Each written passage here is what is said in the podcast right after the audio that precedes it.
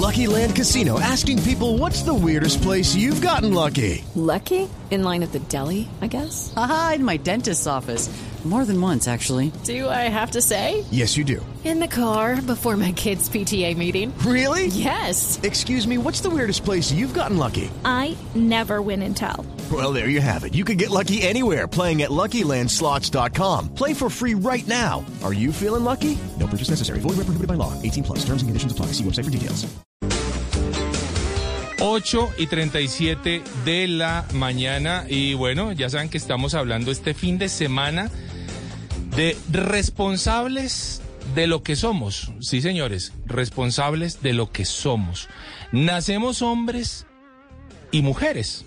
Puede ser que en el camino de la vida uno termine tomando alguna preferencia sexual distinta a la biológica, distinta a la de su nacimiento. Bueno, eso es otra cosa. Eso es otro tema. Puede ser que en ese camino uno transite posturas políticas y sociales. Eso es otra cosa. Hoy vamos a hablar eh, aquí en, Blue Jeans de lo que soy y no soy, de lo que quiero ser y lo que no como hombre, eh, biológicamente hablando. Es decir, desde nuestras aspiraciones como profesionales, como seres humanos, como personas que podemos contribuir, por supuesto, a una sociedad, como lo decía, eh, como lo decía a inicio del programa, a nuestra familia, a nuestro trabajo, a nuestros amigos. Independiente de nuestras preferencias de otro tipo. Eso lo queremos dejar muy claro, porque no nos queremos meter, por supuesto, en camisa de once varas. Eh, no es la idea. La idea es que tomemos responsabilidad de lo que somos y lo que podemos eh, contribuir a la sociedad desde lo que somos biológicamente hablando. Y para eso, pues, por supuesto, tenemos al mejor, a Sergio Molina, eh, que como siempre acepta nuestras invitaciones. Una maravilla. Sergio, usted ya lo saben, investigador. Em, bueno, en fin, un hombre que tiene absolutamente todo, columnista. Sergio, bienvenido a en Blue Jeans y gracias por aceptar eh, esta invitación nuevamente. Me da un gusto saludarlos y Juan, Malena, Luis Carlos, qué maravilla los oyentes. Este tema, como bien ustedes lo plantean, de meros machos con meros miedos, es bien importante y como lo decías hace un momento, tiene ese límite que es bueno reiterarlo siempre, es descubrir nosotros realmente qué somos. Pero hay algo que nos, nos vuelve a nosotros genéricos y es el humanismo, la persona. Sí. En eso estamos de acuerdo, tanto hombres como mujeres. Así que adelante con el tema. Muy bien, Sergio, pues eh, partir eh, de decir que seguramente estos meros machos que somos o hemos sido en el eh, transcurrir de nuestras vidas, eh, pues seguramente viene de una construcción social, viene de una infancia en donde muchas veces, a mí, por ejemplo, a mí me decían, a ver, papito, ¿usted cuántas novias tiene? Una. Ah, no, mi hijo, usted, una no más, ¿eso qué es? Y me, y me decían, me- si me veía llorando por ahí mi mamá, yo era de los que me, acostaba a llorar, me tiraba debajo de la cama porque me apenaba llorar. Me apenaba, ¿por qué? Porque usted es hombre. ¿Usted qué hace llorando si usted es hombre? Bueno, esta construcción que uno tiene de niño, eh, Sergio, todas estas cosas terminan siendo una limitante al futuro, nos terminan mm, convirtiéndonos de pronto en corazas un poquitito mentirosas. Claro, porque es que el modelamiento cerebral, que eso lo vemos como una virtud que tiene el puber o quien está formándose, también nos puede jugar una mala pasada. Y es que si ese modelamiento estuvo expuesto a sentencias como las que acabas de mencionar, seguramente nosotros ya crecemos así y va a ser muy difícil que hagamos un reconocimiento de ese tipo de estímulos que ya nos dejaron un sello permanente. Entonces es bien importante con eso que decías, que los hombres no lloran. Y desde luego que unas generaciones más que otras, fuimos víctimas de ese asunto. A mí me gusta hacer como la revisión, yo la llamo fenomenológica de lo que ocurre en la sociedad. Y vemos mucho en Occidente ese tema y en Sudamérica aquello de que los hombres no lloran. Y es un tema de que el sentimiento y las emociones se volvieron algo vergonzante. Es decir, en conclusión, el hombre sí siente, pero teme expresarse. Y cuando lo expresa, busca un público que lo mantenga bajo reserva. Yo me encuentro más o menos 10 capítulos o situaciones que me llaman mucho la atención. Les advierto aquí para que más o menos también eh, participen de algo divertido. Situaciones muy particulares de hombres consultantes o hombres que me han confiado sus situaciones. Y uno encuentra un común denominador, te la cito rápidamente, Sí. me voy a morir. Pudiera ser un capítulo, todo un capítulo de un programa. Me voy a morir, siento que me voy a morir. Eso nos llega en el climaterio. Me las di de lomo plateado y algo salió mal. Claro, pasa muchas veces en ese tema de tener que estar conquistando y como tú lo decías, con tantas novias. Sí. Abrí Tinder, me encarté porque me respondieron y he encontrado muchas veces una situación así, o Sergio, me siento feíto, o Sergio, se me están mermando las ganas, Mm. o esta entradera al baño, o me estoy quedando sin dinero y mi familia no lo puede saber. Hay uno que me llamó mucho la atención que me dijo, soy sugar daddy y no me había dado cuenta, o sea, terminé en una situación de dependencia donde apoyaba a una persona y yo no me di cuenta de ese tema. Correcto, entonces son escenas cotidianas que nos dicen que el hombre quiere hablar porque el hombre es sensible. Bueno, Ujú. Hablemos entonces de esos miedos de, de los hombres. ¿Cuáles son esos miedos, preocupaciones a los que se puede enfrentar un hombre en su vida habitual o después en cualquier etapa de la vida y que además de eso teme expresar? Básicamente he encontrado dos partes, Malena, y es el tema de la vitalidad y es el que juegue un papel preponderante. Todo esto que estamos hablando hoy o esas vulnerabilidades están muy dadas a lo sexual, al reconocimiento social y de alguna manera la capacidad de ingreso. Si esos tres elementos se vulneran, tú vas a ver un hombre preocupado, estresado, haciendo reclamos, deprimido. Vitalidad, también el tema social y fundamentalmente el papel protagónico que él lleva en su empresa o en su sociedad, incluso en la familia. Cuando se invierten los roles por alguna razón, entonces hay una cesancia laboral, una vacancia laboral, y ya no es el hombre el que lleva el dinero, sino que toda la carga queda en la mujer. Uno encuentra ahí un tema bien difícil de manejar porque primero hay que reconocerlo, aceptarlo, entenderlo y hacernos la pregunta de cuándo acá el rol y la carga económica caía sobre el hombre. Ah, obviamente ya hay muchas parejas abiertas a ese tema. Y desde luego que hay un hombre, que esa va a ser una de las conclusiones eh, finales, hay un masculino más dispuesto a hablar, así sea en voz baja, hacer el comentario por allá. Y entonces la pregunta que yo les hago y la invitación a los oyentes es, dispongámonos más, las madres que nos escuchan, los padres, los amigos, a darle ese espacio a los hombres para que nos digan, oiga, ¿sabe? A la empresa mía llegó alguien más joven y es mi competencia. Y creo que voy a salir a perder mi, mi- mi- mi puesto y eso implica muchas cosas, ¿no? Entonces, esa amenaza permanente es la que tenemos que detectar y atender y acompañar a todos los hombres que estamos ahí sintiendo incluso lo mismo. Sergio, muchas veces, y no sé si eso es una frase de cajón, dicen que las mujeres son más machistas incluso que los hombres. Eh, y, le pregunto esto porque estamos hablando hace unos minutos de la educación, que uno le dicen, "Lo- lo- los niños no lloran, ah, no sea, sea, sea machito. Eh, es de la formación, es algo dentro de la sociedad que todavía tenemos demasiado permeado. Eh, incluso hay mujeres que dicen, yo, ay no, a mí sí, yo en eso sí soy machista, a mí sí me gusta que el hombre haga tal y tal y tal cosa. ¿Todavía tenemos eso demasiado metido en nuestro ADN? sobre todo que hay mucha confusión. Finalmente no sabemos qué información nos está llegando, qué información podemos digerir, qué información podemos nosotros elaborar como una sentencia verdadera y fuera de eso, qué información sí acepto o no dentro de mi modo de vida, creencias o percepciones. Entonces ahí vemos, vamos, hay veces vamos creyendo a la ligera. Ese es el asunto de tener un buen discernimiento. Yo cómo tengo catalogado el masculino. Yo como mujer, cómo catalogo el masculino. Y yo como hombre, en qué cifro el masculino. Y de una vez nos anticipamos, no es ni fuerza, ni sexualidad, ni protagonismo económico. En el hombre generalizamos incluso los hombres el malestar. Muchas veces decimos, estoy un, hoy me levanté como indispuesto. Sí. Y lo que quiere decir y traducir es, este cólico me está matando. Entonces lo puede decir exactamente con ese nombre y con esos adjetivos tan, tan claros, porque finalmente, mm, insisto, hay, hay un, se está desvirtuando mucho ese concepto de hombre y mujer, y la gente cree que eso es un asunto de que metrosexualidad, ubersexualidad, de que porque el hombre está volviéndose tan, digámoslo así, vanidoso, yo recuerdo que cuando salió todo este apogeo de la metrosexualidad, que de una vez lo podemos definir como el cuidado del hombre de su físico, incluye su bienestar, su naturaleza. Yo me acuerdo que le preguntaron sobre ello a Carolina Herrera y ella dijo, oiga, yo eso de la metrosexualidad lo he escuchado mucho y para mí se llama buen gusto. Entonces Mm. fíjate que ahí vamos a estar de acuerdo todos en que un hombre aseado, que se preocupa por oler bien y por verse bien, pues realmente no está pasando ningún límite social. Claro. Finalmente es un tema de buen gusto que también lo verá bien una mujer, que también lo verán bien sus pares y realmente ahí no hay como tema de discusión. Por supuesto. Sergio, eh, caballerosidad o machismo. Es decir, yo, yo quería, eh, trataba de abrirle la puerta a mi vecina. Ay, no, déjeme que yo puedo sola. Yo, uy, no, pero tranquila, no pasó nada. Aquí está bien, solamente está abriendo.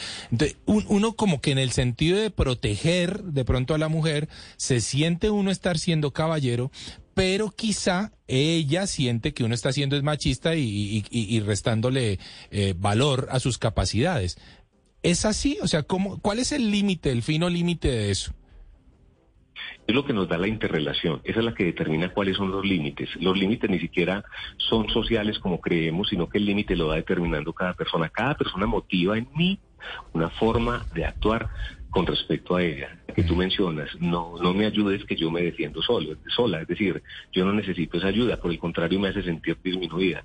Y mira que el escenario para eso, tú lo cifras en una coloquialidad muy interesante del carro y abrir la puerta, pero el escenario es con la palabra, con los gestos, con cualquier cantidad de cosas que todo el día estamos sometidos a, caer en ellas. Entonces, por ejemplo, seducción, pueden creer que un gesto tuyo es seducción o asedio y lo pueden mm. repudiar inmediatamente y es, como tú lo dices, caballerosidad. Entonces, esas líneas que son tan delgadas las tiene que ir uno sintonizando permanentemente. No será mi amiga, que se llama María Isabel, la que me dio un determinante definitivo, sino que seguramente Alejandra me da un determinante para Alejandra. Y así sucesivamente nosotros en la interrelación tenemos que ir definiendo qué canción, música acepta el otro que lo interprete. Pero hay que medir muy bien la talla de esto porque ya se está interpretando que alguien le está cayendo a una persona. Eso es acoso.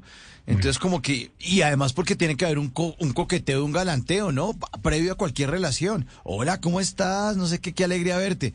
Ah, usted está alegrando, usted lo que quiere decir es esto y esto y esto y esto. Eh, nos lleva incluso a ir a, las redes sociales donde eh, quien hace el match o quien hace el, el, que las parejas encajen es la inteligencia artificial. Mm. Es increíble cómo, cómo se está convirtiendo eh, esto entre los hombres y las mujeres. Esta relación se, se enreda por esto, ¿no? Claro, se enreda y la pregunta es esa, ¿cómo voy a actuar yo en esa competencia que hay por ser el preponderante, por ser el reconocido, por mostrarme triunfador?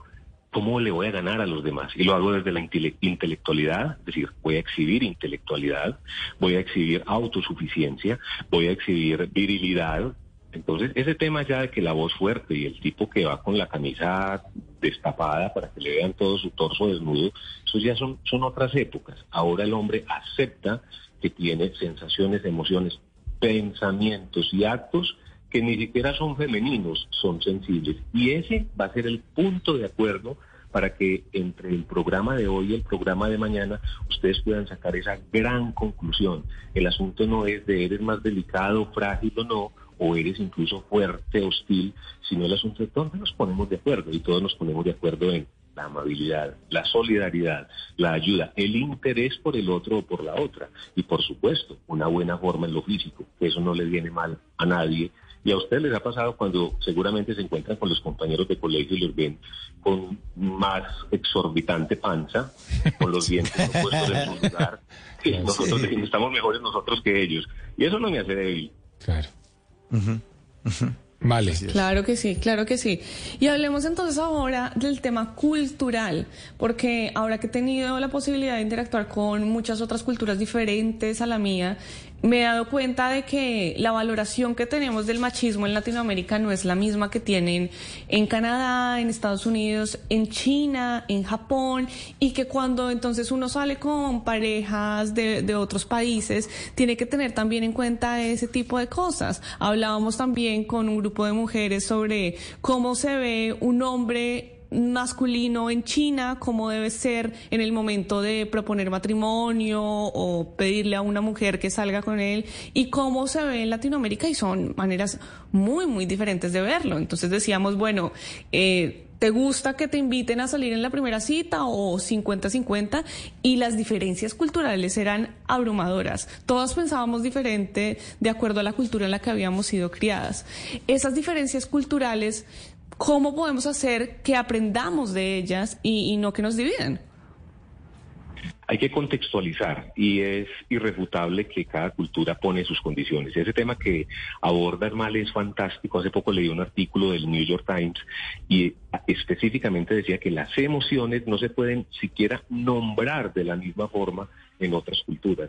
Hay culturas que a un miedo moderado le pueden tener tres sinónimos y lo hacen distinto a un pánico, a una ansiedad o a un temor. Entonces fíjate cómo uno sí tiene que, de alguna manera, hacer un ejercicio hermenéutico, conciliar o saber ante quién se está presentando. Pasa mucho. Fíjate que lo que mencionas también es en qué estuvimos o ante qué estuvimos expuestos, Male. Crecimos con la imagen del forajido que sin anestesia pedía un whisky mientras lo suturaban en el oeste o no sé dónde. Y eso era rudeza, que los hombres no lloran, ya lo decíamos ahorita. Eh, ¿Y qué pasa con el hombre que no le gusta algún deporte, ni las alitas picantes, como lo, he dicho yo por ahí? Es decir, ese es un desafío que tenemos que a muchos antes, y les hablo de hace 10 años, les significaba un rótulo o una sospecha que se cernía sobre él, pero que ya lo hace un poco más abierto. ¿Por qué? Por lo que les decía, hay una sociedad más dispuesta a eso. Entonces, lo que tú hablas de esas iconografías, entonces te llevo a tu casa en la primera cita y me invitas a subir o qué, qué es lo que sigue, ¿no? En el relacionamiento sentimental pasa mucho eso. ¿Qué código voy a seguir yo que lo he visto por ahí en televisión y que me han dicho que funciona? Y eso es delicado, ¿no? Sin duda. Sergio, el, el título de, de, nuestro día de hoy me, me parece fascinante, meros machos, meros miedos. ¿Qué hay detrás realmente de ese macho de camiseta abierta, de, eh, que, saca pecho y que se vangonea con tanta cosa y tanto logro? pero que realmente uno nunca le ve una lágrima en nada, uno lo siente distraído en muchas otras cosas. ¿Realmente ese macho está lleno de miedos? ¿Y cuáles serían entonces esos miedos? Lomo plateado que cuando llega a casa por la noche hace...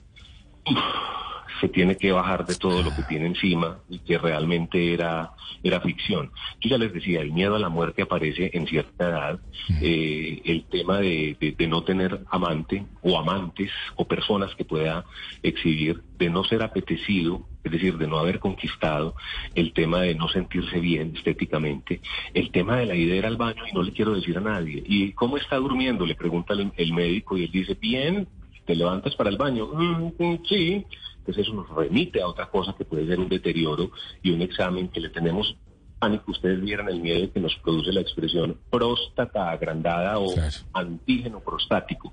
Entonces, mujeres, hay un hombre con muchos miedos que hay que ayudar de alguna manera a, a desencapsular para facilitar la relación y porque, por supuesto, ustedes tienen mucho para ayudarnos en cuanto a ese espectro de información, de posibilidades, las mujeres que nos pueden ayudar a sobrellevar la vida, por supuesto, es nuestro tema. Sin duda, Sergio. Ahora, ese, ese aporte de la mujer creo que debe iniciar en la familia, o sea, de la mujer como madre, eh, en, en entender que cuando nace un hijo varón, no quiere decir que nació un machista, un, el macho, no nació una persona, nació una persona con sensibilidad y, así se le debería criar. ¿Cuál debería, qué, le podemos decir a las madres y a los padres, por supuesto, para generar una formación o unos procesos de formación eh, sanos? Claro, y es importantísimo ese llamado para padres, hombres, para las mujeres, madres, las mujeres que están con los hijos en formación, que evitemos ese fundamento de fuerza no podemos hacer el fundamento ni en fuerza ni en preponderancia social. Tú, hombre o mujer, vales por lo que tú constituyes esencialmente para ti mismo, es decir, lo que has ido formando como esencial, no con el aplauso del otro, que si bien el contexto es estímulo, punto de partida, no nos podemos quedar en el estereotipo de la suficiencia y de la fuerza. Y si me lo permites, también va de la mano de decirle esto a padres, a madres, a profesores, como lo mencionaste, a pedagogos y nosotros mismos como amigos. Ábranle la puerta, préstenle el oído a esos amigos que tienen mucho que decir y que sin lugar a dudas hay miedos, frustraciones, todo lo que ustedes quieran ahí. Bueno, la verdad es que es un mensaje muy importante el que queremos llevarle hoy a todos nuestros oyentes. Eh, obviamente no es nuestro mensaje como tal, es un mensaje de la sociedad. Yo creo que la sociedad tiene que entender que estamos viviendo épocas distintas y todos somos sensibles y todos somos vulnerables y todo lo que necesitamos es acompañamiento y acompañar también a otros. Todos podemos aportar desde nuestro rol como hombre o desde nuestro rol como mujer. Para eso teníamos a Sergio Molina, que como siempre nos aclara las cosas de una forma maravillosa. Sergio, ¿las redes sociales cuáles son? Yo los espero en Instagram, mis redes sociales, Sergio Molina, PE, las dos iniciales de Pérez, Sergio Molina, PE en Instagram. También estoy en Twitter y en TikTok. Es importante ya para finalizar que ustedes hagan esa observación. Observen lo que hay alrededor, sus amigos, amigas, que es el tema de mañana, las mujeres. Pero al mismo tiempo, observense ustedes mismos y pierdan el miedo. Suéltense para que no tengan amarguras ni tensiones. Sergio, muchísimas gracias por haber estado en Blue Jeans. Como, como, siempre a ustedes, muchas, muchas gracias. 8 y 57 de la mañana, estamos en En Blue Jeans, el programa más feliz de Blue.